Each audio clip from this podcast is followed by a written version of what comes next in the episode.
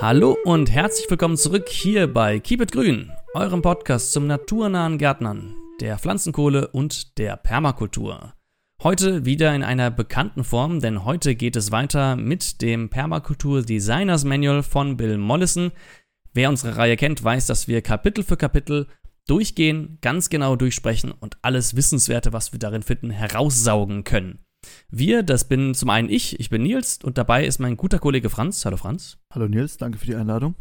Und heute, ähm, wie gesagt, haben wir das Kapitel aufgeteilt. Wir haben ganz viele Unterkapitel. Wir werden viel dazu lernen, was Bäume machen, was Bäume bedeuten für zum Beispiel unser Klima, wie Bäume mit Wasser interagieren. Und ähm, das Kapitel nennt sich Bäume und ihre Energieübertragungen. Und da möchte ich kurz einen Disclaimer vorwegsetzen. Wenn wir über Energieübertragungen sprechen, meinen wir keine kosmischen Energien oder so etwas, sondern Energie im naturwissenschaftlichen Sinne, also das Potenzial, Arbeit zu verrichten und zum Beispiel Wasser oder andere Materialien ähm, zu befördern. Genau, neben Niederschlag und Wasser geht es auch um Wind, es geht um Temperatur, es geht um ganz viel.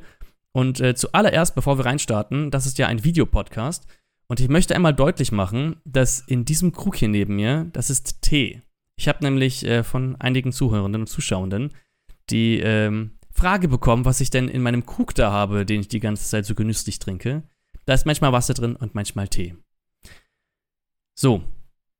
Damit würde ich sagen, starten wir direkt, äh, habe ich das vor meiner Brust, starten wir direkt ins Kapitel rein. Als allererstes, Bill Mollison, das Buch, das ist aus den 80ern und Trotzdem ist es aktuell wie nie, denn gerade die Entwaldung ist ein ganz aktuelles Thema und ich fand es ganz schön, er hat ein Zitat vorweggesetzt und das möchte ich hier mal ähm, kundgeben. Auf der trockenen kanarischen Insel El Hierro, das heißt Spanisch Eisen, gibt es eine Legende über einen Regenbaum. Ein gigantischer, stinkender Lorbeerbaum. Die Blätter kondensierten Bergnebel und ließen Wasser in zwei unterirdische Zisternen tropfen. Der Baum wurde 1612 in einem Sturm zerstört aber die Überreste der Zisterne sind bis heute erhalten geblieben. Dieser eine Baum destillierte genügend Wasser vom Meeresnebel, um die Bedürfnisse aller Bewohner zu erfüllen. Das sagte ein kanarischer Botaniker.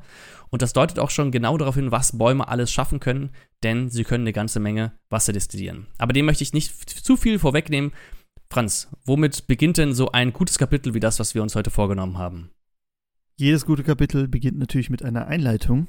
Und so auch dieses von Mollison. Und das ist auch schon das erste Unterkapitel, was wir besprechen wollen, nämlich die Einleitung. Und auch von mir ein kleiner Disclaimer vorweg. Er nimmt es nicht so genau mit der Aufteilung oder mit der Reihenfolge, in der er irgendwas macht. Das heißt, wir haben immer wieder Dinge, die, wo ich sagen würde, die gehören auch eigentlich in ein ganz anderes Kapitel. Also es ist alles ein bisschen durcheinander und es ist ein bisschen schwer, das später wieder auseinander zu wirren. Also wenn wir manchmal ein bisschen hin und her springen, dann ist das alles Bill Mollisons Schuld. Äh, beschwert euch bei ihm. Ganz genau. Ich kann mir auch vorstellen, warum er das gemacht hat. Das ist ja kein Roman, den man von vorne bis hinten liest normalerweise, sondern ein Sachbuch, in dem man nachschlägt. Und dann liest man sich ein oder zwei Unterkapitel von irgendeinem Kapitel durch. Und damit man da eben auch ein paar Nebeninformationen, Hintergrundinformationen erfährt, kann ich mir vorstellen, dass er deswegen Sachen einfach zwei oder dreimal auch erwähnt.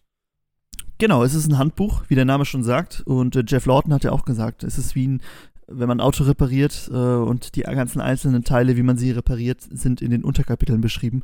Genauso ist das hier das Handbuch für die Permakultur. Wollen wir aber jetzt mal ins Thema einsteigen, weniger über Autos reden, sondern mehr über den Wald und äh, wie er äh, Energie modifiziert. Denn genau darum geht es. Wie, welchen Einfluss hat der Wald oder der Baum an sich auf Energie und welchen Einfluss hat die Energie auf den Wald. Und als Energie, Nils hat es angesprochen, zum Beispiel die Strahlung der Sonne, äh, der Niederschlag von Regen oder auch der Wind. Äh, über Niederschlag und Wind haben wir schon sehr viel in unserer Erosionsfolge gesprochen.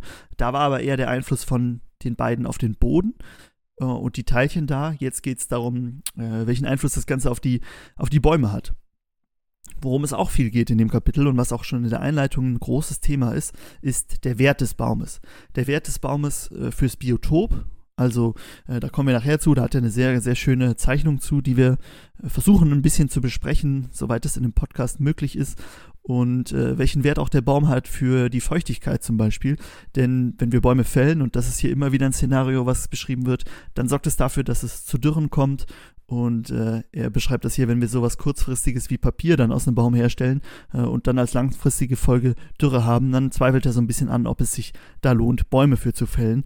Und äh, die, Kost die Kosten, die da langfristig entstehen, die würden einem niemand erstatten. Und er schimpft auch so ein bisschen äh, auf die, die Obrigkeit in Anführungszeichen und äh, dass man doch nicht so viele Bäume fällen sollte. Und äh, vielleicht ist das Kapitel auch so ein bisschen mit dem Hintergedanken geschrieben, zu zeigen, okay, der Wald an sich, was hat der denn für einen Einfluss auf, äh, positiven Einfluss hauptsächlich auf äh, das ganze, ganze Leben und natürlich auch auf die Energien, die da, die da reinkommen. Was er auch noch am Anfang sagt, was wichtig für das ganze Kapitel ist, ist, dass der Alter des, das Alter des Baumes einen großen Einfluss darauf hat, wie, wie er sich verhält. Das heißt also, nicht jeder Baum ist gleich, auch wenn er von der gleichen Art ist. Man muss viel darauf achten, wie alt ist er.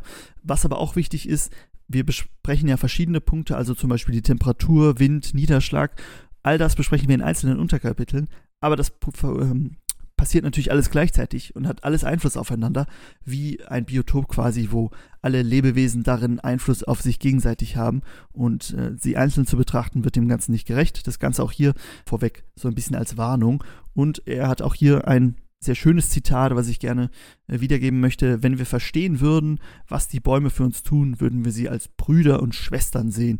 Also die Bäume für ihn so mit das Wichtigste, das Wichtigste überhaupt und die äh, Essenz des Kapitels, die er auch nochmal rausstellt, ist, dass ohne Bäume könnten wir die Erde nicht bewohnen, denn äh, ohne sie würden Wüsten entstehen, Dürren und sogar die Zusammensetzung der Atmosphäre wäre eine andere. Aber dazu kommen wir gleich. Erst lernen wir mal was, was die Bäume überhaupt sind und was ihre Biomasse denn so äh, ausmacht.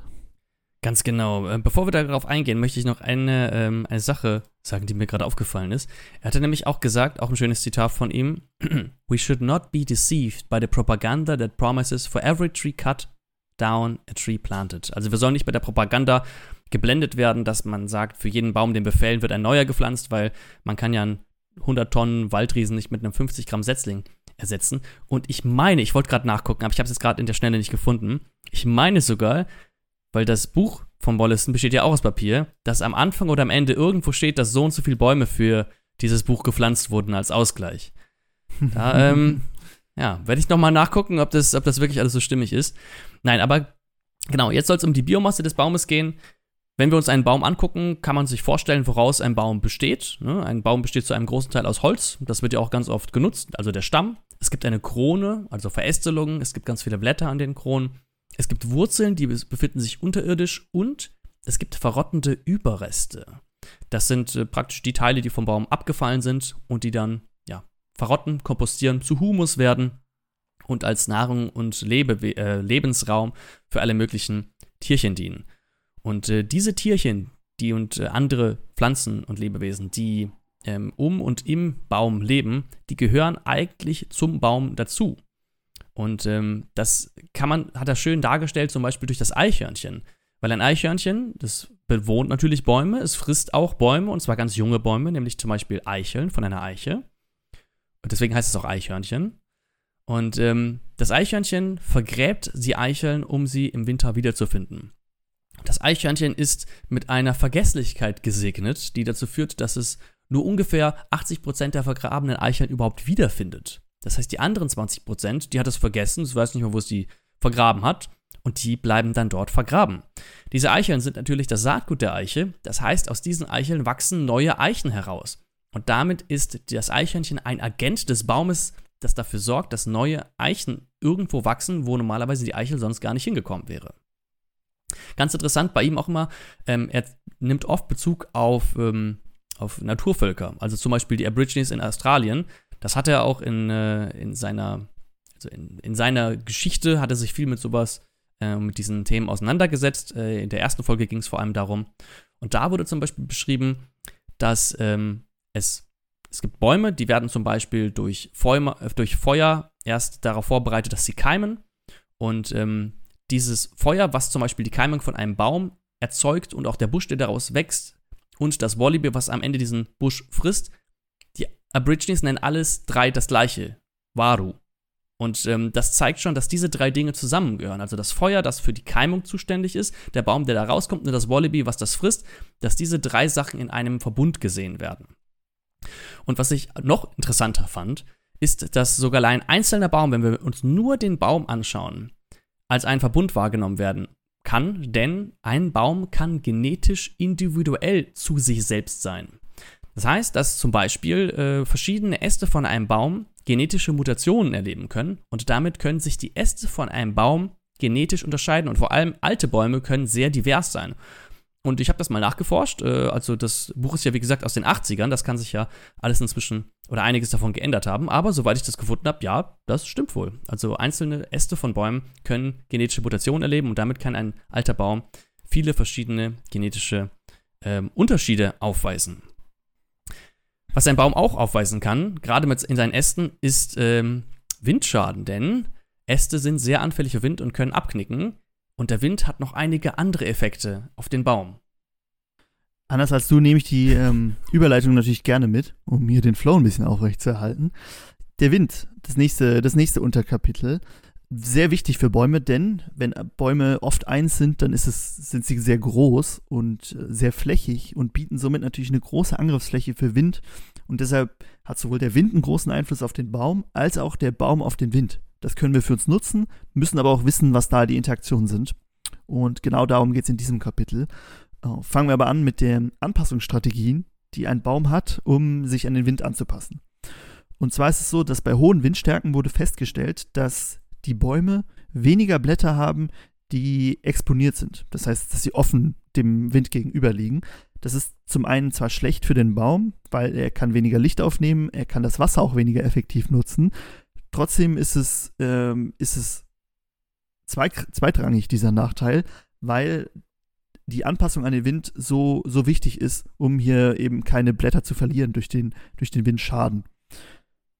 Dann gibt es zwei Möglichkeiten, wie der Baum als Ganzes sich an die Windstärken anpasst. Das heißt, das, was ich eben beschrieben habe, die große Oberfläche, dass er nicht umknickt, das sind zum einen entweder äh, Flachwurzler, Tellerwurzler, wie zum Beispiel die Douglasie, die ein sehr breites, aber nicht, nicht sonderlich tiefes Netz an Wurzeln haben und das gräbt sich über ein, äh, eine große Fläche im Boden fest. Und wenn der Boden gut ist, dann kann sie sich auch so sehr gut festhalten und alleine durch, durch ihr Gewicht sitzen sie, sitzen sie so sehr stabil.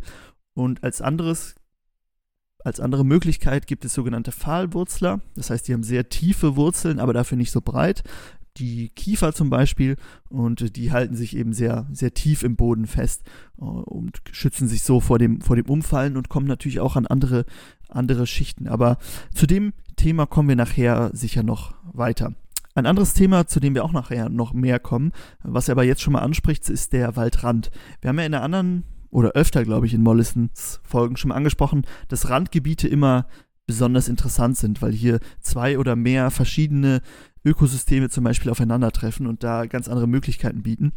Und der Nils hat auch erzählt, wenn er irgendwo survivalen müsste, dann wäre es immer an einem äh, Rand zwischen Wald und Wiese, war es, glaube ich. Was hat du erzählt? Ich meine schon. Am, am liebsten noch mehr. Wald, ah, Wiese, ah, Meer, Fluss, See, vielleicht noch ein Gebirge dazu. Alles, was man kriegen kann. Ein bisschen Sumpf dazu.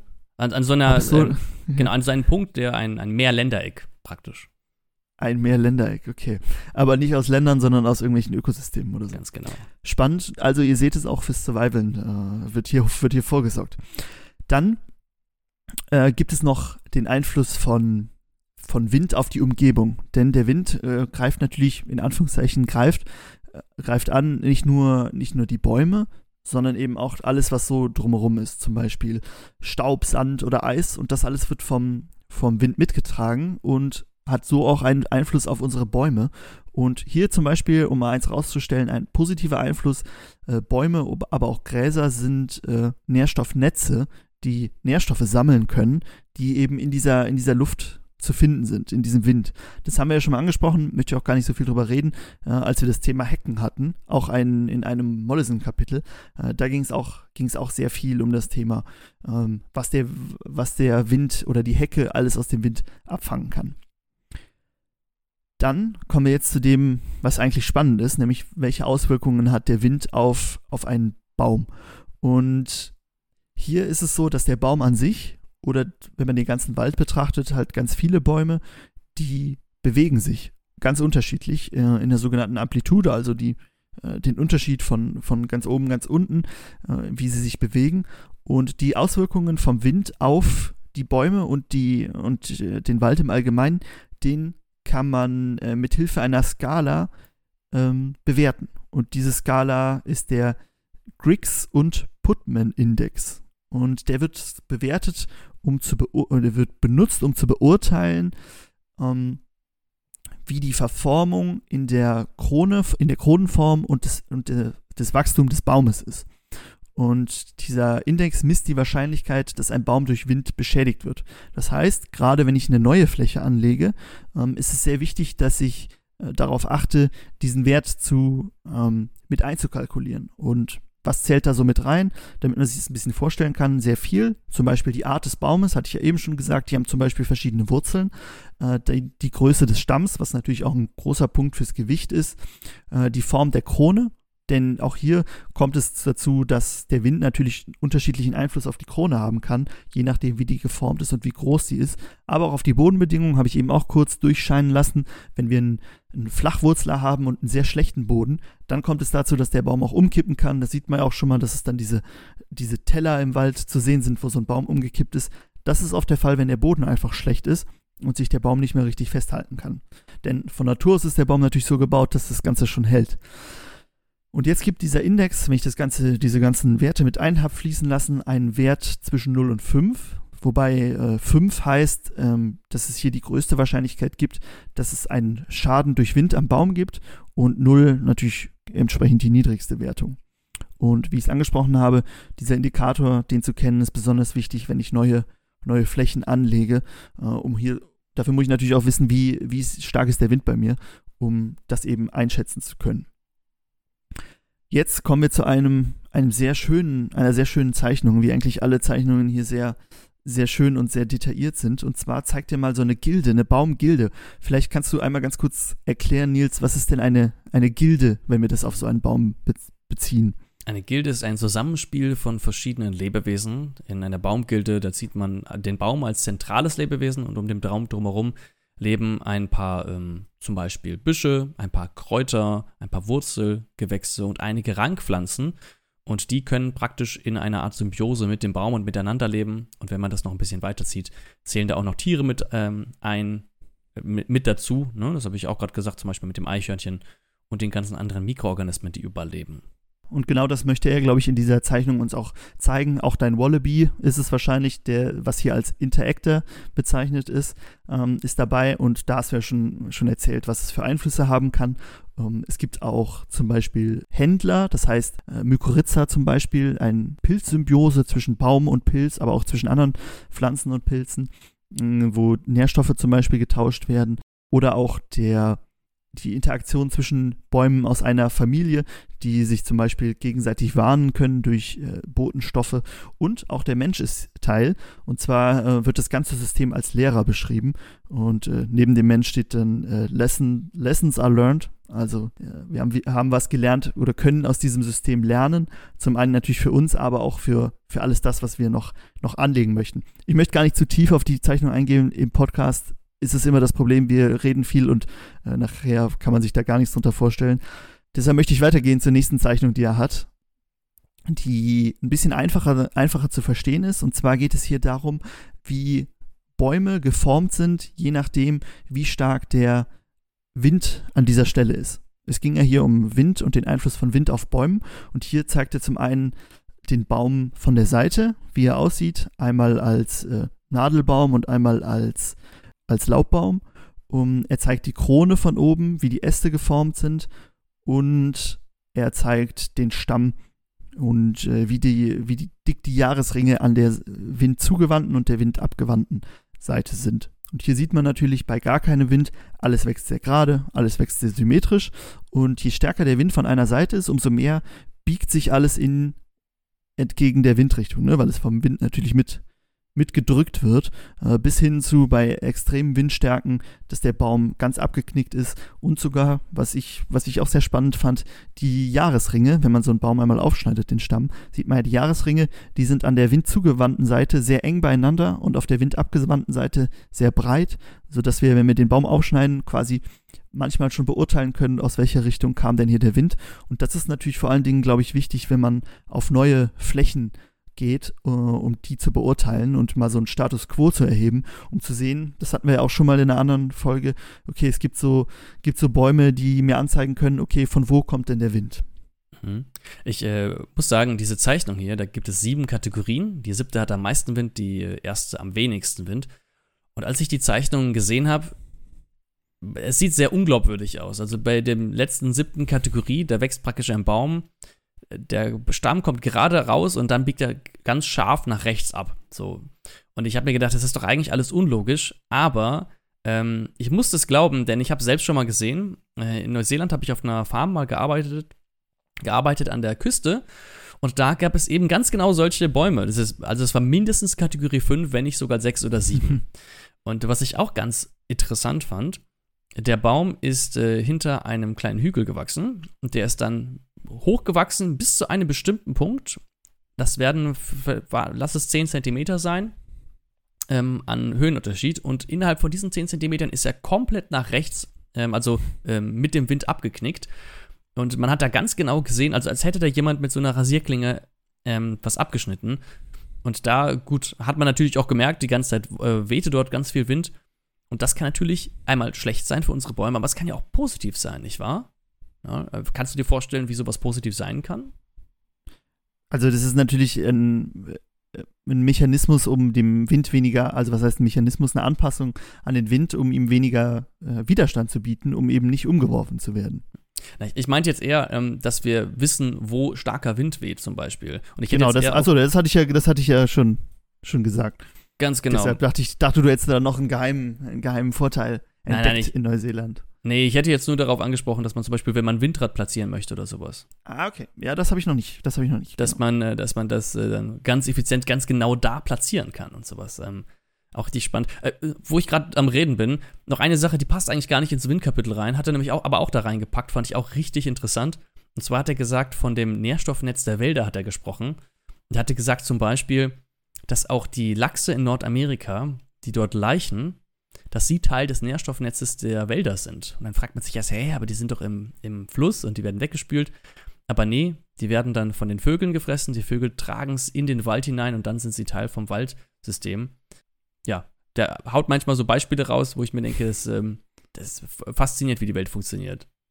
Es kommt einem manchmal so vor, als ob er da am Schreiben war und dann ist ihm das eingefallen oder er hat es irgendwo gehört, ach komm, das muss ich dazu packen, bevor ich es vergesse und dann schreibt es einfach mit auf. Aber ist ja schön, immer so Anekdoten. das lockert es ja auch ein bisschen auf. Ganz genau. Ja, nicht nur, der, nicht nur der Wind hat einen großen Einfluss, auch die Temperatur auf unsere Wälder, auf unsere Bäume. Und da erzählt der Nils uns jetzt bestimmt noch ein bisschen mehr zu. Ah, guck mal, jetzt kann ich die Überleitung auch annehmen. Ganz genau. Ach, danke, danke. Denn denn äh, Temperatur ist äh, fast so wichtig wie Wind, würde ich sagen.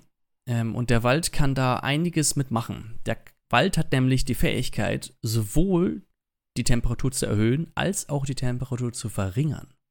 Und das macht er über Feuchtigkeitsabgabe bzw. Aufnahme. Stichworte sind Evaporation und Kondensation.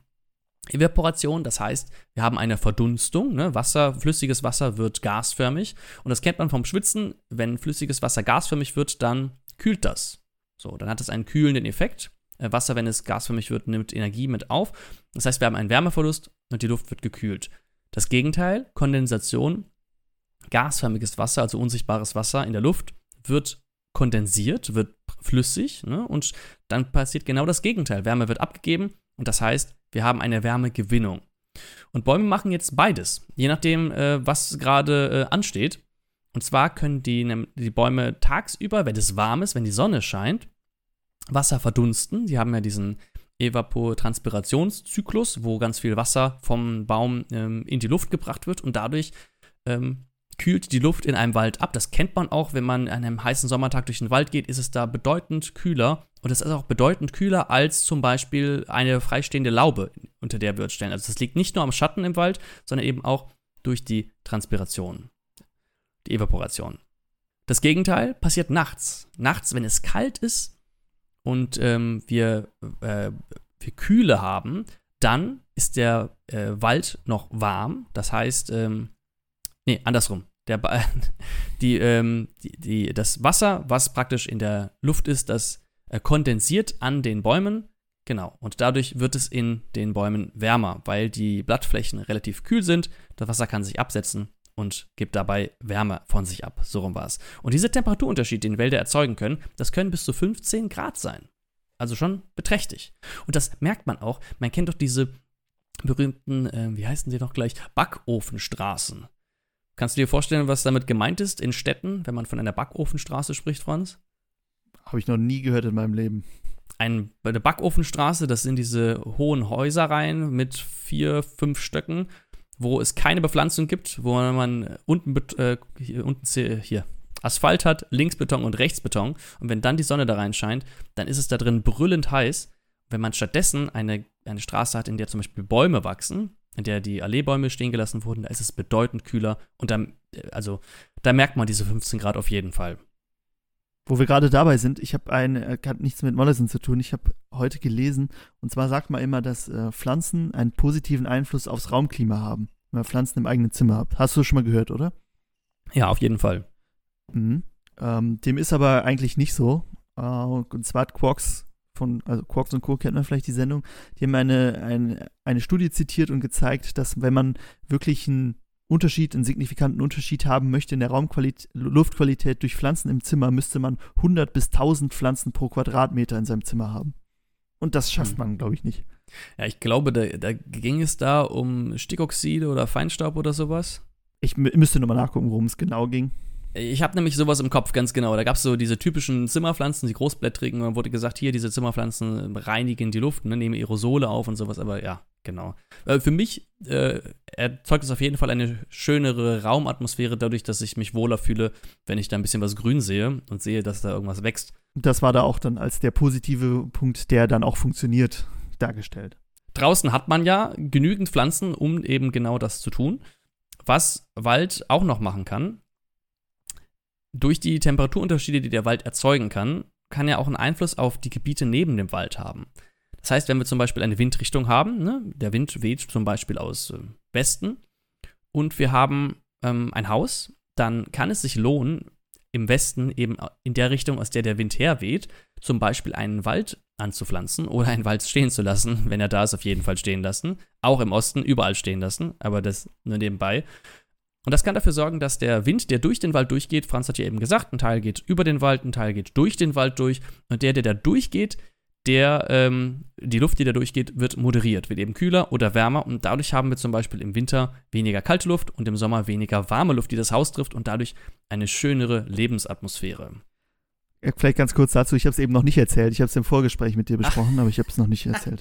so, ja, genau. Wir haben das schon einmal geprobt. Dann wisst ihr es jetzt auf jeden Fall. Dann wird der Franz das bestimmt gleich nochmal erzählen. So, Bäume können auch noch auf eine andere Temperatur, Temper äh, auf einen, einen, anderen Weg Temperatur äh, beeinflussen, und zwar durch Licht.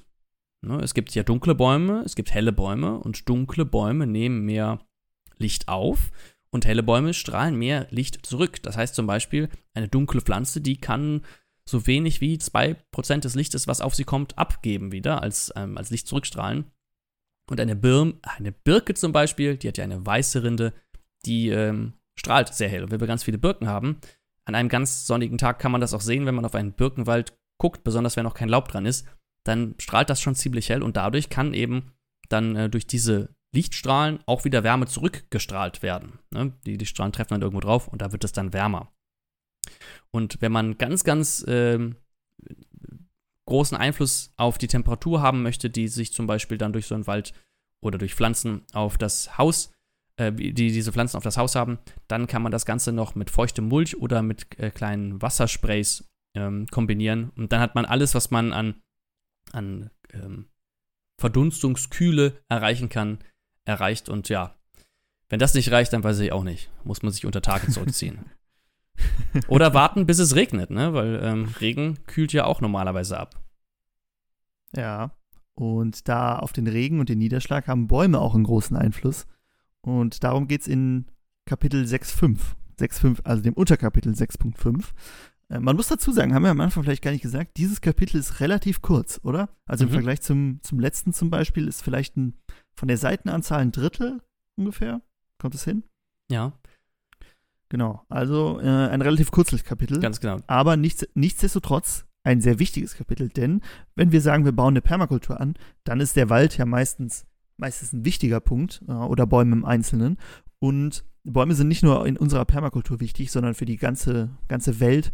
Ähm, damit fängt nämlich das Kapitel an, hat nichts mit Niederschlag zu tun. Er sagt, dass ähm, Bäume dabei geholfen haben, unseren Boden zu schaffen. Zum einen mechanisch durch die Wurzelkraft, womit sie zum Beispiel äh, Gestein zerstören können, und auch chemisch durch äh, Säuren zum Beispiel, die sie abgeben. Und zu dem Thema haben wir ja in der letzten Folge, Folge 84, bei der Pflanzenernährung gesprochen, warum Pflanzen denn Säure in den Boden abgeben und äh, was, was für sie für einen Vorteil dadurch haben. Hört da gerne mal rein, wenn euch das interessiert. Und ich habe es am Anfang schon angeteasert, äh, Bäume haben auch dabei, geschaff, dabei geholfen, unsere Atmosphäre zu schaffen, äh, indem sie nämlich auch Sauerstoff abgeben, den wir ja brauchen und äh, eben CO2 aufnehmen. So, das als Vorwort quasi zu dem Kapitel. Äh, jetzt geht's richtig los und zwar teilt er das Ganze in fünf Punkte auf und nennt sie die äh, grundlegenden Auswirkungen von Bäumen aus, auf Wasserdampf und äh, Windströme. Und das fängt an mit dem ersten Punkt, die Verdichtung von Stromlinien und der Einfluss auf Turbulenzen. Das ist der erste Punkt. Der zweite Punkt sind Kondensationsphänomene. Der dritte ist die äh, Wiederauffeuchtung der Luft, also trockene Luft wieder feucht machen, aber auch andersrum. Äh, der vierte ist Schnee- und äh, Schmelzwassereffekte und der fünfte ist die Bereitstellung von Nuklei für Regen. Was es ist, worum es da geht, dazu kommen wir gleich, denn wir gehen die ganzen Punkte jetzt einzeln durch und fangen an mit Verdichtung und Turbulenzen. Und das, was der Nils eben gedacht hat, was ich schon erzählt habe, erzähle ich jetzt. Wenn äh, Wind auf den Wald trifft, dann ist es so, dass ungefähr 60 Prozent dieses Windes gehen über den, über den Wald hinweg. Deshalb, ich habe ja eben erzählt, der Waldrand ist so wichtig. Äh, die hier trifft der Wind auf den Waldrand und 60 Prozent werden drüber geleitet. Die anderen 40 Prozent werden quasi von vom äh, Wald, von Bäumen absorbiert. Ähm, und das kann man auch vergleichen mit den Hecken, über die wir mal gesprochen haben, äh, die ja auch eine ähnliche Durchlässigkeit haben. Als Folge daraus kommt es dazu, dass die Wald im, äh, die Wald, die Luft im Wald aber fast windstill ist. Also wenn man einen richtigen Wald hat, einen tiefen, dichten Wald, da hat man auch keinen äh, Windzug und das sorgt dafür, dass die Luftfeuchtigkeit hier äh, höher ist als in der umgebenden freien Fläche vielleicht. Und das kann bis zu 20 Prozent äh, sein, die sie hier höher ist. Und äh, das fördert natürlich auch das Wachstum von vielen Pflanzen. Jetzt kommen wir aber ein bisschen genauer auf die Waldränder zu sprechen, die äh, ich eben schon angesprochen habe, die so wichtig sind und äh, auf die eben dieser ganze Wind trifft und 60 Prozent werden drüber geleitet. Und äh, diese Bäume am Waldrand sind speziell angepasst auf diesen Windangriff und zwar um ihn abzufangen. Ähm, und durch diesen Schutz schützen sie auch die Bäume im Inneren des Waldes, die eben auf diesen Einfluss nicht so angepasst sind, weil sie es eben nicht müssen. Ich habe ja gesagt, im Inneren ist es relativ windstill. Und jetzt kann es aber zu einem Phänomen kommen, wenn wir den Waldrand abschneiden, was sich Edge Break nennt. Das heißt, wenn wir die, diese angepassten Bäume an der Seite abschneiden, dann haben wir die Bäume, die normalerweise an Windstille angepasst sind und die werden sehr leicht vom Wind umgeworfen und äh, das kann die, äh, sehr große Teile des inneren Waldes zerstören, wenn wir eben diesen wichtigen Waldrand ab, abnehmen. Deshalb wieder die Essenz, die eigentlich das ganze Kapitel uns erzählen will. Lasst die Bäume stehen, lasst die Wälder stehen äh, auf euren Flächen. Welche Bau Baumarten gibt es hier so an Waldrändern? Ähm, das sind meist, was heißt meistens, oft sind es äh, Weichhölzer oder eben Hölzer, die auch so äh, mehr Licht brauchen als die im Inneren. Und das können zum Beispiel Weiden oder Eschen sein, aber auch ähm, Walnussbäume zum Beispiel, die auch etwas mehr Licht brauchen. Da eine kurze Nachfrage zu. Ich hätte jetzt äh, intuitiv gedacht, am Waldrand, wenn es da so viel Wind gibt, dann muss doch ein richtig harter Baum sein, damit er dem Wind standhält. Jetzt sagst du Weichholz. Warum denn gerade ein Weichholz? Genau, es, man kann sich natürlich nicht nur anpassen an etwas, indem man sagt, ich bin sehr starr und widerstehen dem, sondern es gibt eben auch Zellen im Baum, die dafür sorgen, dass er sich bewegen kann und eben das abfangen kann.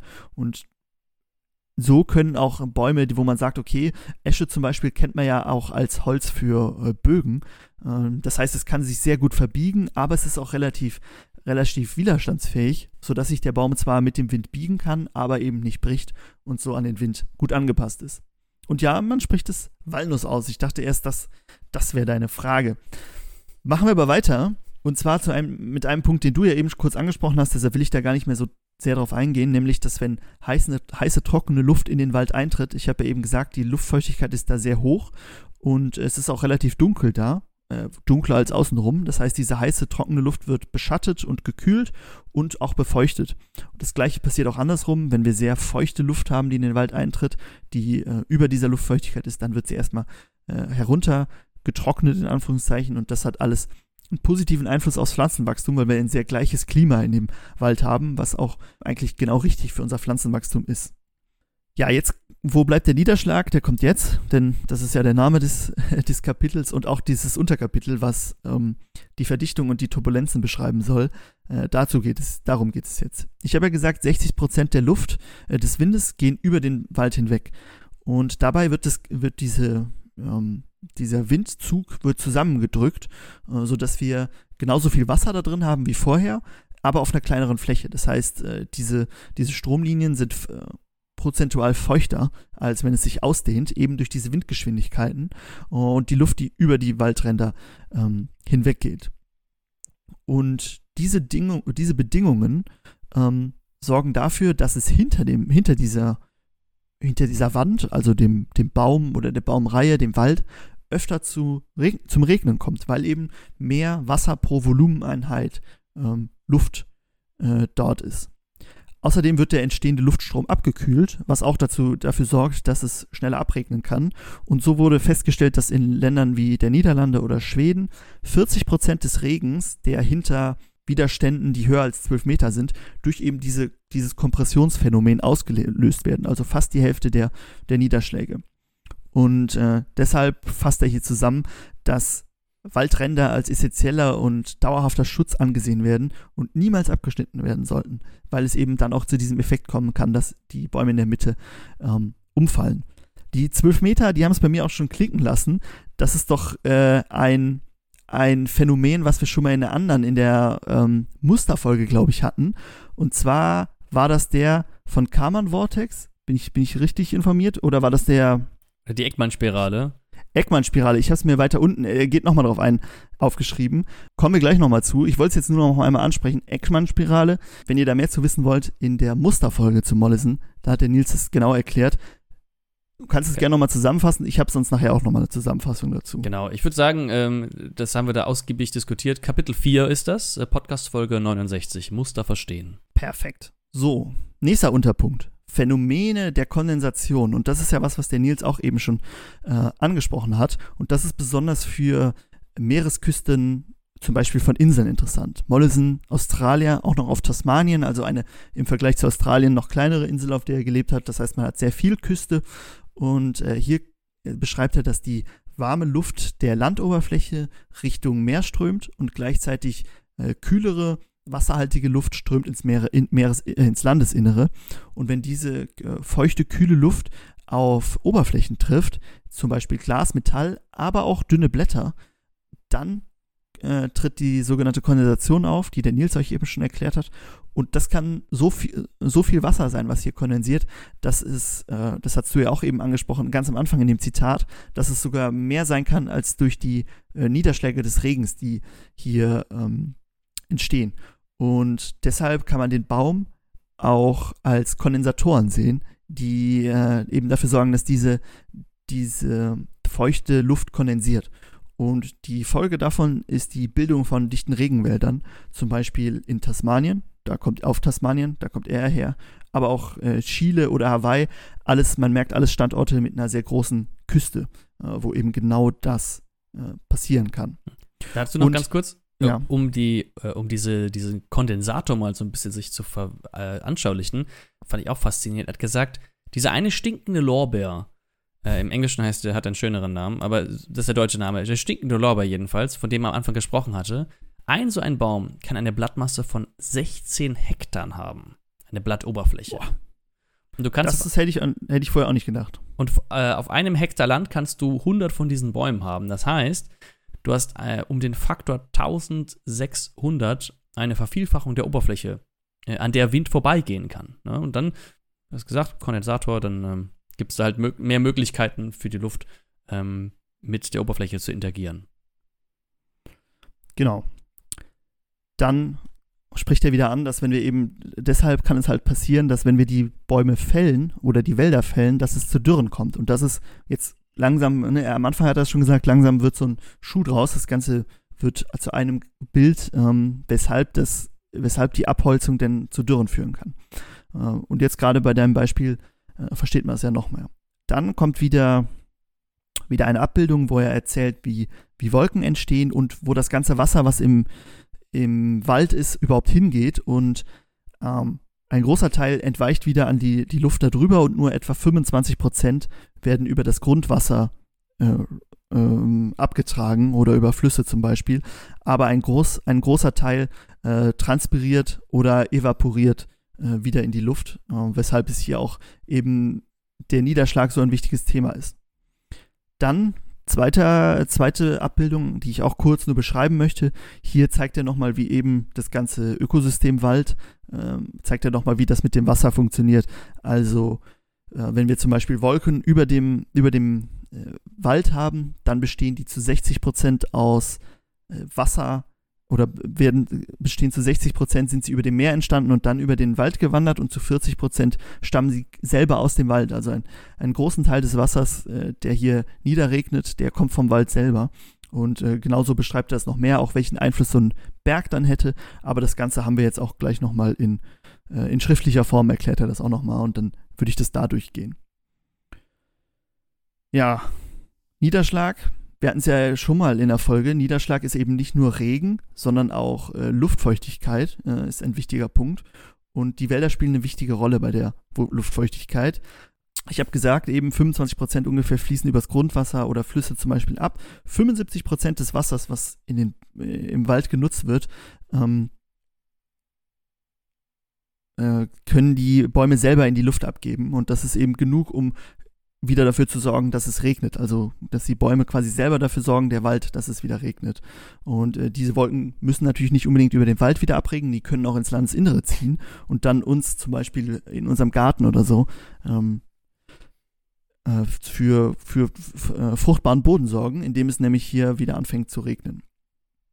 Und äh, klar, er stellt es nochmal raus, aber ich glaube, es ist inzwischen klar geworden, dass Wälder hier deutlich effektiver sind als eine Weide zum Beispiel, wo viel, viel weniger Wasser äh, wieder äh, in die Luft aufsteigen würde. Was vielleicht auch noch, äh, oder das hatte ich eben schon, äh, eben schon erzählt, oder wir kommen auch später nochmal drauf zu, was äh, diese Nuklei sind und welchen Einfluss sie auf die Regenbildung haben, will ich jetzt mal hier rauslassen. Das ist der, dieser letzte Punkt, kommen wir gleich zu. Er geht auch nochmal auf politische Entscheidungen ein und äh, dass man bitte Wälder stehen lassen sollte. Glaube ich, haben wir jetzt auch schon öfter gesagt. Was ich noch spannend finde, ist, dass er sagt, dass über Wäldern fällt doppelt so viel Regen, wie durch den einströmenden Luftsturm verfügbar ist. Das heißt, äh, die, das Wasser, was durch die Luft äh, herankommt. Und äh, das ist deshalb so, weil der Wald halt kontinuierlich Wasser äh, recycelt und 50 Prozent des Regens, die über dem äh, über dem Wald fallen. Ich habe eben gesagt, der kann auch woanders hinziehen. Die sind vom, vom Wald selber aufgestiegen. So, ein äh, nächstes etwas kürzeres Unterkapitel, Unterunterkapitel kann man eigentlich sagen, ähm, ist der Effekt von Bäumen auf Schnee und Schmelzwasser. Und hier wird vor allen Dingen ein Aspekt rausgestellt, und zwar, dass wenn Schnee auf Wälder fällt, dass 75 bis 95 Prozent dieses Schnees danach im Schatten liegen. Und das heißt, dass das Ganze viel, viel langsamer schmilzt. Das heißt, es verzögert sich. Und er zeigt ja auch, dass es, das war eine Zahl, die ich, die ich nicht ganz verstanden habe. Vielleicht hast du es auch gelesen und verstanden. Und zwar, er sagt, dass der Schnee langsamer schmilzt. Okay, das verstehe ich, es liegt ja im Schatten, aber er sagt, dass es mit einer 210 Tage Verzögerung im Vergleich zu nacktem Boden fließt. Hast du es auch gesehen?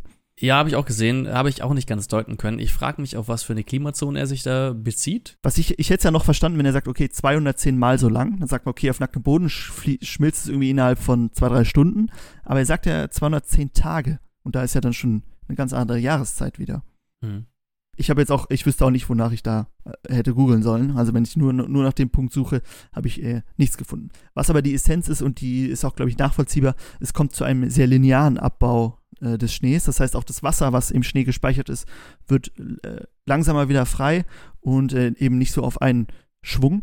Und äh, wenn Bäume aber gerodet werden, dann führt es dazu, dass äh, Flüsse und Seen zurückgehen. Und zwar eben, weil durch den Schnee das Ganze einfach auf einmal abgespült wird. Und da hat er auch ein Beispiel zu, und zwar den Pyramid Lake in Nevada. Und da fiel der Pegel sehr stark, nachdem die Wälder 1846 für den Bergbau gerodet wurden. Ich habe nach dem äh, See gesucht, den See gibt es auf jeden Fall. Ich habe aber leider nichts zu dieser Abholzung 1846 in meiner zugegeben sehr kurzen Recherche gefunden. Ich würde es ihm einfach jetzt mal glauben, dass es da so ist. Und äh, das hat dazu geführt, dass die Ureinwohner, die dort gelebt haben, äh, in weniger als 100 Jahren ihre Fische und Süßwasserquellen fast vollständig verloren haben. Und da hat er ein sehr, sehr treffendes Zitat gebracht, was ich noch vorlesen wollte. The Cowboys have won the day, but ruined their future to do so. Also äh, kurzfristig, kurzfristig, kurzfristigen Erfolg in Anführungszeichen getauscht dagegen, dass die, die die Zukunft zerstört haben. Letzter Unterpunkt. Hast du noch was dazu zu sagen, Nils? Ansonsten, ich möchte dich hier nicht, äh, nicht so still sitzen lassen, falls du was zu sagen hast. Ja, ähm, vielleicht noch eine Sache, um mal sich zu veranschaulichen. Wir haben ja davon gesprochen, dass Bäume so viel Wasser aufnehmen und so viel Wasser transpirieren. Er hat hier ein Beispiel von einem Eukalyptus genannt, der pro Tag 3,6 bis 4,5 Tonnen Wasser aufnehmen und transpirieren kann eine, eine unglaublich große Menge, die ich mir immer noch nicht vorstellen kann. Also, man kennt ja diese 1000 Liter Fässer, diese viereckigen, davon praktisch vier Stück pro Tag. Das ist echt viel. Echt viel. Manchmal habe ich so Zahlen bei ihm auch, wo ich denke, boah, die müsste man eigentlich mal alle nachgucken, ob die wirklich so genau stimmen. Aber alles, was ich bis jetzt nachgeguckt habe, hat meistens gestimmt. Was heißt meistens? Hat immer gestimmt. Ich habe nur nicht alle nachgeguckt. Deshalb ähm, würde ich es ihm auch mal hier erstmal glauben. Dann haben wir noch einen letzten Punkt, den ich sehr spannend fand, einen letzten Unterpunkt, und zwar die Bereitstellung, äh, was auch wieder der Wald für uns tut, ne, die Bereitstellung von Nuklei für den Regen. Und jetzt ist natürlich die Frage, was ist das? Und zwar bei den Nuklei handelt es sich um äh, Partikel, Kondensationspartikel zum Beispiel, die eben in der Luft sind. Man könnte sagen, quasi Dreck, der in der Luft ist, in Anführungszeichen. Und zwar ähm, kann der, kann, können diese Partikel auch aus dem, aus dem Wald aufsteigen. Und da sind es zum Beispiel Insekten oder Bakterien oder Pollen, die aus dem Wald aufsteigen und äh, das Ganze oft in so Spiralen. Und die werden auch von Vögeln genutzt und das sieht man dann, weil sie äh, die Insekten zum Beispiel aus der Luft, aus der Luft fressen. Und diese, dieser Staub, würde ich ihn jetzt mal nennen, der ist eine wichtige Grundzutat für unsere Wolken und für Regen. Und ohne diesen Staub würde es wahrscheinlich auch gar keine äh, Wolken auf der Erde geben. Höchstens ganz, ganz hoch, so Eiswolken. Und warum ist das so wichtig, erkläre ich euch. Wenn man, ähm, erstmal muss man natürlich sagen, die Entstehung von Wolken und Niederschlag ist sehr komplex, aber meistens lässt es sich auf ein einfaches Rezept runterbrechen, und zwar Wasser und Staub. Und es fängt damit an, dass wir äh, eine aus ausreichende Menge äh, Wasser in im dampfförmigen Zustand brauchen. Da haben wir ja schon eben erzählt, wo der überall herkommen kann. Und dieses Wasser muss, wenn wir jetzt eine Wolke haben wollen, irgendwie in den, in den festen oder flüssigen Zustand überführt werden. Und das Wasser ist auch kurz davor. Und was wir noch brauchen, ist Staub. Also zum Beispiel diese Partikel, die aus dem Wald aufsteigen können. Und ohne diesen Staub gäbe es auch, habe ich ja gesagt, gäbe es keine Wolken, außer eben diese Eiswolken vielleicht, die sehr hoch sind. Was jetzt passiert, an diesen, an diesen Partikeln in der Luft die werden als Kondensationskern benötigt. Und zwar kondensieren an diesen Partikeln der Wasserdampf, der ja eben auch in der Luft ist. Und äh, dadurch entstehen unsere Wolken. Und äh, je dichter das wird, irgendwann kommt es dann zum Regen. Äh, wir haben dann große Tropfen, die fallen.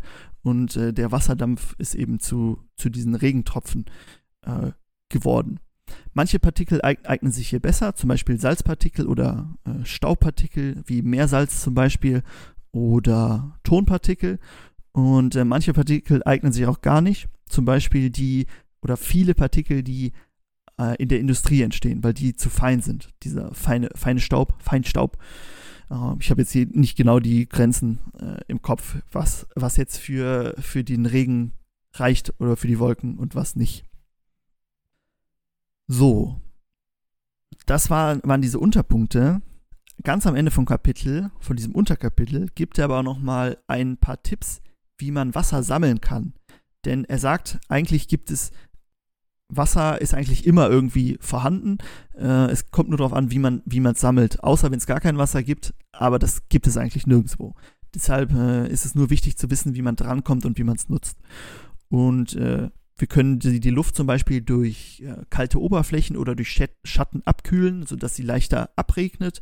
Äh, wir können sie in höhere Höhen bringen, dann kühlt sie auch ab, zum Beispiel mit äh, Windbreaker nennt er sie hier, also zum Beispiel unseren Bäumen. Äh, das hatte ich ja eben erklärt. Und äh, wir können Kondensationspartikel fördern, die dann dafür sorgen, dass es regnet. Wir können die Luft auch komprimieren, indem wir die Ströme äh, über, den, über die Wälder leiten äh, und auch das führt zu mehr Niederschlag, weil eben wir mehr Wasser pro Volumen Luft haben. So, das war das längste Unterkapitel und äh, ihr könnt ja jetzt mal vielleicht im Hintergrund schätzen, was ihr schätzt, wie lang dieses Kapitel war, äh, über das ich jetzt sehr viel geredet habe. Es waren fünf Seiten ungefähr. Äh, und davon war auch, glaube ich, eine Seite Abbildungen. Also man sieht schon, es ist wirklich, und, man, und das ist ja noch sehr viel zusammengefasst. Man könnte wirklich sehr, sehr lange über jede einzelne Seite reden. Ja, auf jeden Fall. Und da sind ja auch immer wieder Beispiele drin, äh, die wir gar nicht alle mit aufnehmen können, ähm, die an sich aber auch schon recht äh, interessant sind. Zum Beispiel hat er ein Beispiel genannt äh, mit den Partikeln, ne, mit den Nuklei, ähm, wo er auf Teeplantagen, ich glaube, es war Nigeria, eingegangen ist. Und durch diese Teeplantagen entstehen eben viele von diesen Nuklei und die können dafür sorgen, dass eben dann, also wenn man reine Monokulturen hat, dass sehr viele Tropfen sich dann bilden und dann sehr heftige Regen niederkommt und das dann eben auch sich negativ auswirkt äh, und dann die Teeplantagen zum Beispiel ähm, beschädigt. Ja. Und äh, was man auch noch bedenken sollte, diese ganzen Möglichkeiten, ähm, Wasser zu kondensieren zum Beispiel, die sind vor allem relevant in Küstennähe, weil wir da viel feuchte Luft, viel gleichmäßigen Wind haben. Mm, und desto weiter man sich von der Küste entfernt, also wenn man innerhalb von 100 Kilometern von der Küste lebt, dann ist es besonders relevant und dahinter nimmt es ab. Und wir haben jetzt ganz viel darüber gesprochen, dass ähm, Wasser aus der Luft kondensiert oder Wasser verdampft in die Luft hinein. Und da musste ich an äh, wieder meinen alten Erdkundelehrer denken, der uns äh, die Sättigungskurve der Luft nahegebracht hat. Und da möchte ich einen kurzen Exkurs zu ähm, eingehen, weil das ganz schön verdeutlicht, ähm, wieso das alles funktioniert, wenn wir die Luft komprimieren oder erhitzen oder abkühlen, warum sich dann Wasser bildet oder warum Wasser aufgenommen wird. Und zwar sieht man auf dieser Kurve sehr deutlich, kann man einfach mal googeln, Sättigungskurve ähm, Wasserdampf. Da ist eine, ein, ja, ein äh, kontinuierlicher, ein, äh, ein, wie nennt sich das nochmal, ein, kein linearer, sondern ein zunehmend ansteigender Exponentieller? Danke sehr. Eine exponentielle Steigung. Oh Gott, Schulbildung ist lange her. Eine exponentielle Steigung zu sehen, die praktisch angibt, wie viel Wasser ein Kubikmeter Luft aufnehmen kann. Und äh, als Fixwert Luft, ein Kubikmeter Luft bei 0 Grad kann ungefähr 4,8 Gramm Wasser aufnehmen. Wenn wir diese Luft jetzt erhitzen um 10 Grad, also auf 10 Grad ähm, aufhitzen, dann kann die Luft schon 9,4 Gramm Wasser aufnehmen. Also das ist ähm, knapp das Doppelte. So, und bei 30 Grad kann es 30 Gramm aufnehmen. Und da sieht man schon, dass da eine immense Menge Wasser in der Luft enthalten sein kann. Und wenn wir die Luft zum Beispiel, wir haben jetzt Luft, die hat eine hundertprozentige Feuchte, die hat 30 Grad und wir setzen sie über einen etwas kühleren, äh, ein etwas kühleres Objekt und dann wird die Luft herabgekühlt auf zum Beispiel 25 Grad. Die Luft bei 25 Grad kann aber maximal 23 Gramm Wasser tragen. Das heißt, dass diese 7 Gramm Unterschied, die müssen irgendwo hin. Und die werden dann von der Luft abgegeben. Und die sehen wir dann als Kondensat zum Beispiel. Ne? Und Franz hat gesagt, Wasser braucht irgendetwas, woran es sich anhaften kann. Wenn wir Blätter oder sowas haben, dann ist da ja praktisch eine Fläche da, wo sich das Wasser anhaften kann. Und in der Luft, ne, ganz, ganz äh, in den Atmosphärenschichten, haben wir eben diese Nuklei, wo sich das dann anhaften kann. So, das kurzer Rant zur äh, Wasserdampf-Sättigungskurve. Ich wollte gerade sagen, ja, spannend, was man alles zum Niederschlag erzählen kann. Dabei ging es hier noch gar nicht um den Regen an sich, äh, denn das kommt jetzt erst. Richtig. Das ist das letzte Unterkapitel. Also, ihr habt es fast geschafft. Ist auch nicht mehr so lang wie das, was Franz gerade vorgetragen hatte. Jetzt geht es darum, wie Bäume mit Regen interagieren. Und ähm, dabei gehen wir Schritt für Schritt mal Level für Level die Wege durch, die der Regen nimmt, wenn er auf unseren Wald trifft. Als allererstes der Regen, der fällt vom Himmel, das muss ich niemandem sagen. Und der Regentropfen, der fällt ziemlich lange. Und wenn etwas ziemlich lange auf die Erde fällt, dann hat das eine ganz schöne Geschwindigkeit. Und das kann zum Beispiel dafür sorgen, wenn wir jetzt gar keinen Wald haben, dass der, der Regentropfen auf die Erde prallt und in dieser Aufprall, bei diesem Impact zum Beispiel Erde gelockert wird oder dann auch ähm, einfacher weggespült oder getragen werden kann. Ja, Franz hatte das in unserer Podcast-Folge zur Erosion, Folge 83, auch mal erzählt, ähm, wo er aus seinem Studium erzählt hatte, dass sie ganze Vorlesungen hatten zu dem Aufprall eines Regentropfens. Ich muss sagen, es war ein bisschen übertrieben. Wir haben in einer Vorlesung halt sehr viel darüber gesprochen. Okay, irgendwann. Was die ganze Vorlesung war, weiß ich nicht mehr. Wenn ihr euch dafür interessiert, können wir auch gerne mal eine Podcast-Folge zum Aufprall des Regentropfens machen. Jedenfalls wird das in einem Wald verhindert. Denn der Regentropfen fällt nicht auf die Erde, sondern auf das Blätterdach. Das Blätterdach gibt nach. Das Blätterdach nimmt die Energie, die Bewegungsenergie aus dem Tropfen und der Tropfen zum Teil wird er zerstäubt in kleinere Partikelchen, zum Teil läuft er an den Ästen hinab ähm, und dadurch verliert es seine, seine Möglichkeit eben, Erde aufzuwirbeln und, ähm, und weg zu erodieren. So, wenn wir dann weiter runtergehen, wenn wir ähm, den, der, den Tropfen weiter hinunter begleiten, läuft er an der Krone und an den Blättern hinab. Und ähm, da macht die Pflanzen auch wieder was ganz, ganz Interessantes. Das sieht man auch, wenn es stark regnet. Das, äh, der Regenwasser läuft zum Teil zum Beispiel einfach an der Rinde entlang und dann leitet der Baum praktisch das Wasser direkt dahin, wo er es haben möchte, nämlich zu seinen Wurzeln. So, und ähm, da äh, kann es dann zum Beispiel von dem Baum oder anderen Pflanzen aufgenommen werden. Die Krone selbst tropft das Wasser auch hinab, ähm, eben in dem, in dem Wurzelradius. Es gibt ja auch so diese Daumenregel, dass die Wurzeln eines Baumes ungefähr so breit sind wie die Krone darüber. Stimmt nicht immer ganz, ähm, aber zumindest, äh, ja, da, wo es hintropfen kann, da kriegt der äh, Baum auf jeden Fall das Wasser noch, wenn er genug hintropft. Jetzt habe ich vergessen zu sagen, nicht jeder Tropfen erreicht nämlich den Boden, der den Baum trifft. Ein Baum hat ja ganz schön viele Blätter und an diesen ganzen Blättern kann unglaublich viel Regen dranhängen. Und dieser Regen, der an diesen Blättern dranhängen kann, bevor er überhaupt den Boden erreicht, der hat dann auch die Möglichkeit, wenn der Regen wieder aufhört, direkt wieder zu verdampfen, direkt wieder zu evaporieren, beziehungsweise vom Baum auch mit aufgenommen zu werden. Und dieser Anteil des Wassers, was auf den Baum trifft, aber nicht den Boden erreicht, das nennt sich Interception, also das Auffangen, äh, der Teil, der aufgefangen wird vor der Krone. Und der ähm, kann 10 bis 15 Prozent der Regenfälle ausmachen. Ja, und das hilft natürlich dann vor allem auch, wenn wir zum Beispiel Moose haben an den an den Bäumen. Die nehmen natürlich auch mehr Wasser mit auf. Der Anteil, der hindurchfällt, der den Boden erreicht, das nennt sich der Throughfall, also der durchfallende Regen. Und das sind dann die restlichen 85 Prozent. Und das ist kein destilliertes Wasser mehr oder kein klarer Regen mehr, sondern da werden immer mehr Salze, Staub, Blätter und auch verschiedene Nährstoffe, sowas wie Kalium zum Beispiel, mitgespült. Und das, diese werden dann zum Beispiel wieder von den Pflanzen im Wald äh, auch durch die Wurzeln mit aufgenommen. Als nächstes, das Wasser sammelt sich auf dem Boden, sammelt sich in Tümpeln, in Vertiefungen und sickert langsam in den Boden ein. Und der Boden in einem Wald besteht zum, meistens zu einem großen Teil aus Humus. Humus hatten wir auch schon eine Folge äh, zu gemacht, ist auch noch gar nicht so lange her, könnt ihr gerne mal reinhören. Und Humus hat die tolle Eigenschaft, dass er eben auch ganz viel Wasser halten kann. 3 cm Humus können 1 cm Wasser halten.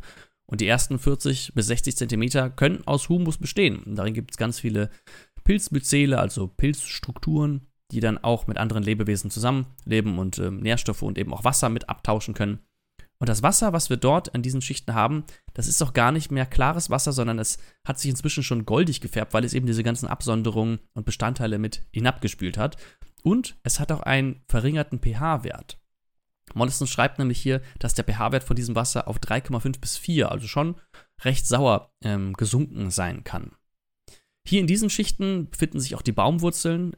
Bis ungefähr 90% der Baumwurzeln befinden sich in den ersten 60 Zentimetern der Erde. Ähm, ne, das ist ja auch diese Humusschicht zum Beispiel. Und da wird dann auch ein großer Teil des Wassers wieder aufgenommen. Es gibt auch 10 Zentimeter, äh, 10% der Wurzeln, die es tiefer schaffen. Alles klar. Ich wollte gerade sagen, ähm, wenn wir jetzt unseren Garten angucken, wären wir natürlich froh um diese, diese massive Humusschicht. Meistens sind es vielleicht eher 10 bis 20. Genau. Und da sieht man eben auch schon, ähm, dass da ein deutlich geringeres Potenzial ist, eben auch Wasser zu, das Wasser gehalten wird im Humus. Ne? Deshalb Humusaufbau so wichtig. Ganz genau. Unbedingt die Humusfolge anhören. Auf jeden Fall. Man kann, Im Garten kann man einiges machen, um Feuchtigkeitsaufnahme zu speichern. Also Humus ist was ganz Gutes. Pflanzenkohle predigen wir auch die ganze Zeit. Ähm, Mulchen und so weiter. Aber ich denke, ich drifte ab dabei. Kommen wir zurück zu den Baumwurzeln. So. 10% der Baumwurzeln schaffen es unter, 9, unter 60 cm. Das sind diese Baumwurzeln, von denen du am Anfang gesprochen hattest. Das sind zum Beispiel die Pfahlwurzler, die nach, in unterirdischen Regionen nach Wasser graben oder nach Mineralien oder sich einfach im Fels festkrallen, damit sie nicht weggeweht werden.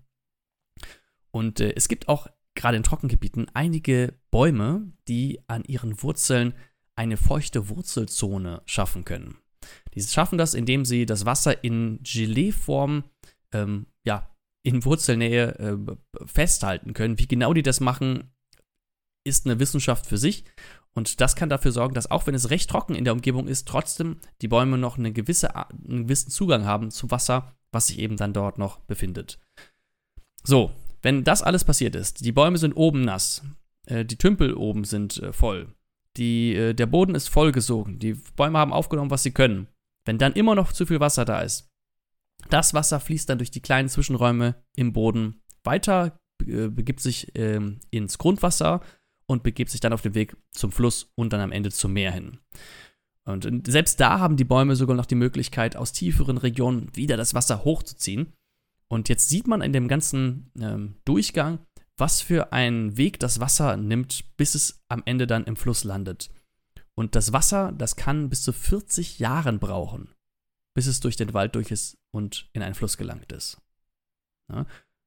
Wenn wir das Ganze mal vergleichen mit zum Beispiel äh, gerodeten Flächen, wo wir keinen Wald mehr haben, da kommen wir zu einem riesigen Wasserabfluss. Das Wasser geht direkt weg. Das ist in wenigen, in einer sehr kurzen Zeit äh, ist es in Flüssen gelandet. Und da haben wir einmal natürlich das Wasser, was uns fehlt später in der Trockenheit, aber eben auch wir haben Erosion. Durch das Wasser wird dann Sand und andere Mineralien werden weggespült das heißt, die fehlen auf dem Land und natürlich auch diese, diese Sedimente, die werden irgendwo hingespült. Und zum Beispiel, wenn wir einen Damm haben, da freut man sich ja, ach guck mal, wir haben die ganzen Bäume gefällt, jetzt kommt mehr Wasser.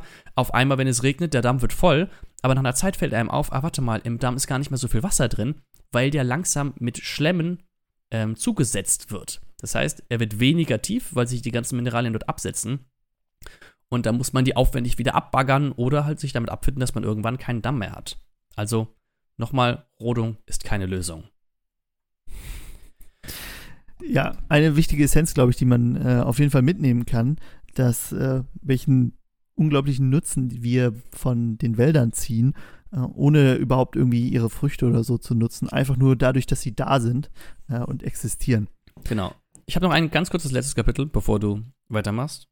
Ja, gerne. Ähm, und zwar, man muss sich auch vor Augen führen, der Wald der speichert eine riesige Menge an Wasser. Und das fand ich ganz inspirierend, weil bisher habe ich darüber noch nie nachgedacht.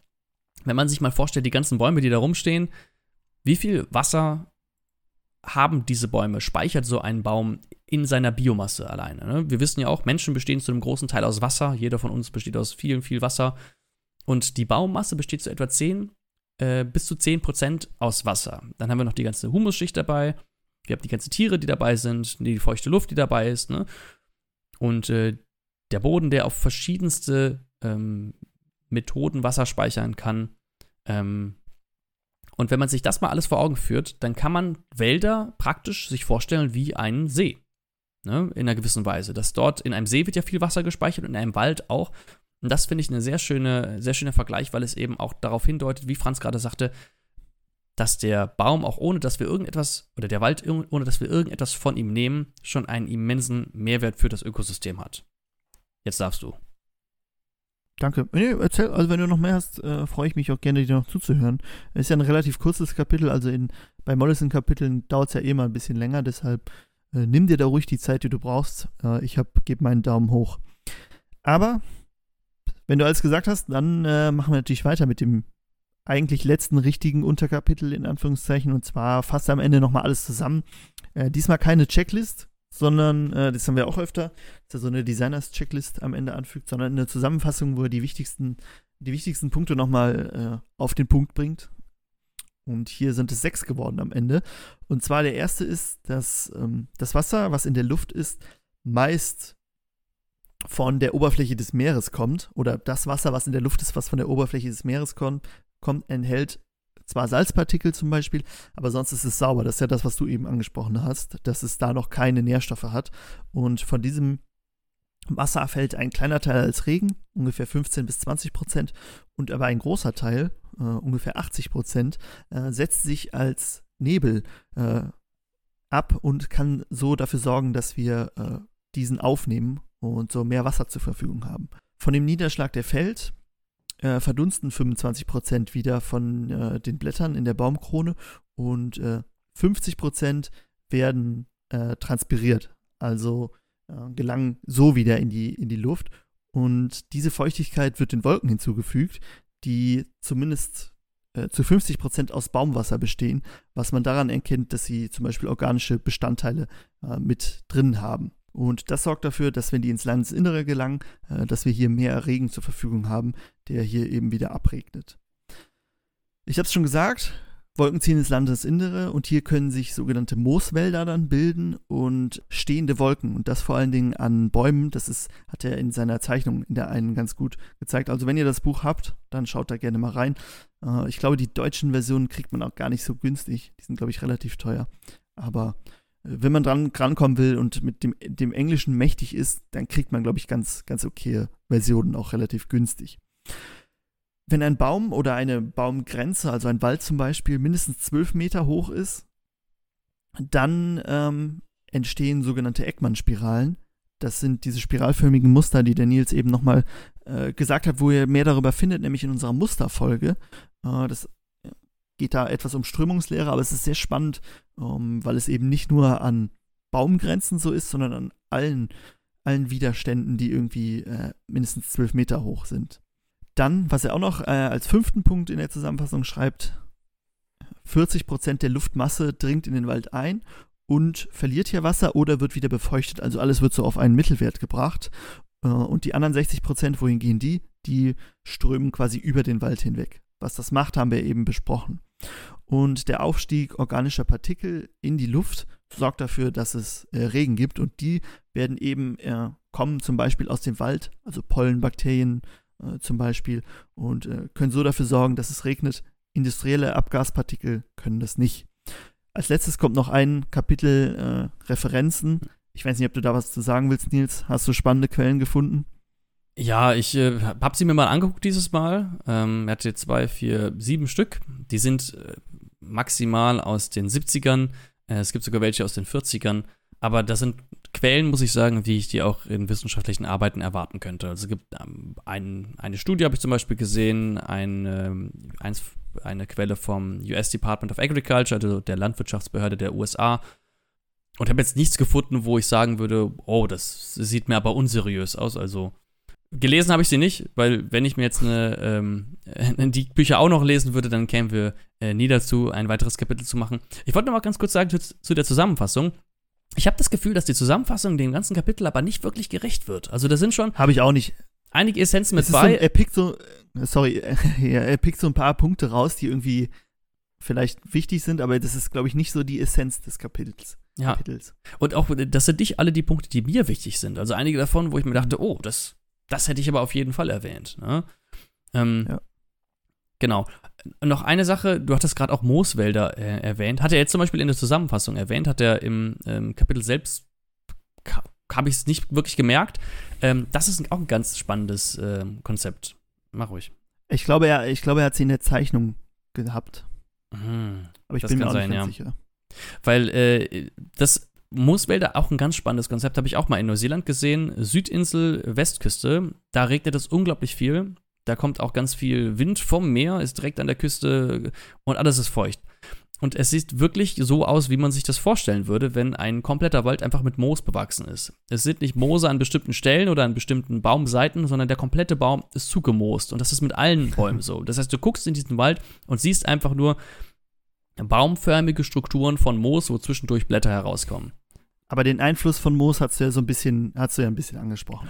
Ganz genau. Wenn ihr mehr zu Moos wissen wollt, haben wir auch schon eine Moos-Folge gemacht. ist schon ein bisschen länger her. Vielleicht in unseren 30er oder 40er Folgen. Habe ich mir jetzt nicht rausgesucht. Genau. Und noch eine Sache, wenn ihr, Franz hatte eben kurz angesprochen, viel Wasser wird als Nebel zum Beispiel frei ne? und wir haben gesagt, wie das kondensiert und ne, dass das gut ist. Wenn ihr mehr darüber wissen möchtet, wie genau das Wasser ähm, vor, aus der Luft eben zu unseren Pflanzen gelangen kann. In der letzten Folge, in der Klimafolge, haben wir nämlich auch schon darüber gesprochen. Da kommt wieder zum Tragen. Häufig erwähnt er mal dieselben Sachen. Da ging es nämlich auch darum, wie viel Wasser äh, wird als nebelfrei, als Tau und so weiter und wie können wir das Ganze dann auch für unseren Garten als Niederschlag nutzen. Sehr schön. Damit bin ich am Ende, ist der Franz am Ende. Eine Stunde, ja, knapp über eine Stunde sehe ich hier gerade auf der Uhr. Ähm, ging recht schnell, dafür, dass es so ein kurzes Kapitel ist, hat es doch ein bisschen was gedauert. Ich hoffe, ihr habt einiges daraus gelernt. Ähm, wir packen euch ähm, Links zu dem Buch zum Beispiel einfach in die Beschreibung. Gebt uns gerne einen Daumen nach oben, ähm, gerne ähm, Feedback natürlich auch immer an podcast.keep-it-grün.de. Darüber freuen wir uns. Gute Bewertung natürlich auch. Wenn ihr uns sonst noch unterstützen möchtet, haben wir von Keep It Grün auch einen kleinen Shop, wo man zum Beispiel Produkte für den Garten, vor allem äh, mit dem Stichwort Pflanzenkohle, äh, erstehen kann für, ähm, ähm, ja, für den eigenen, um den, die Pflanzen und die äh, Früchte für den eigenen Gaumen im Garten heranzuziehen. Darüber freuen wir uns auch sehr. Damit hoffe ich, dass äh, ihr noch eine schöne Zeit habt. Bis zum nächsten Mal. Tschüss. Ciao.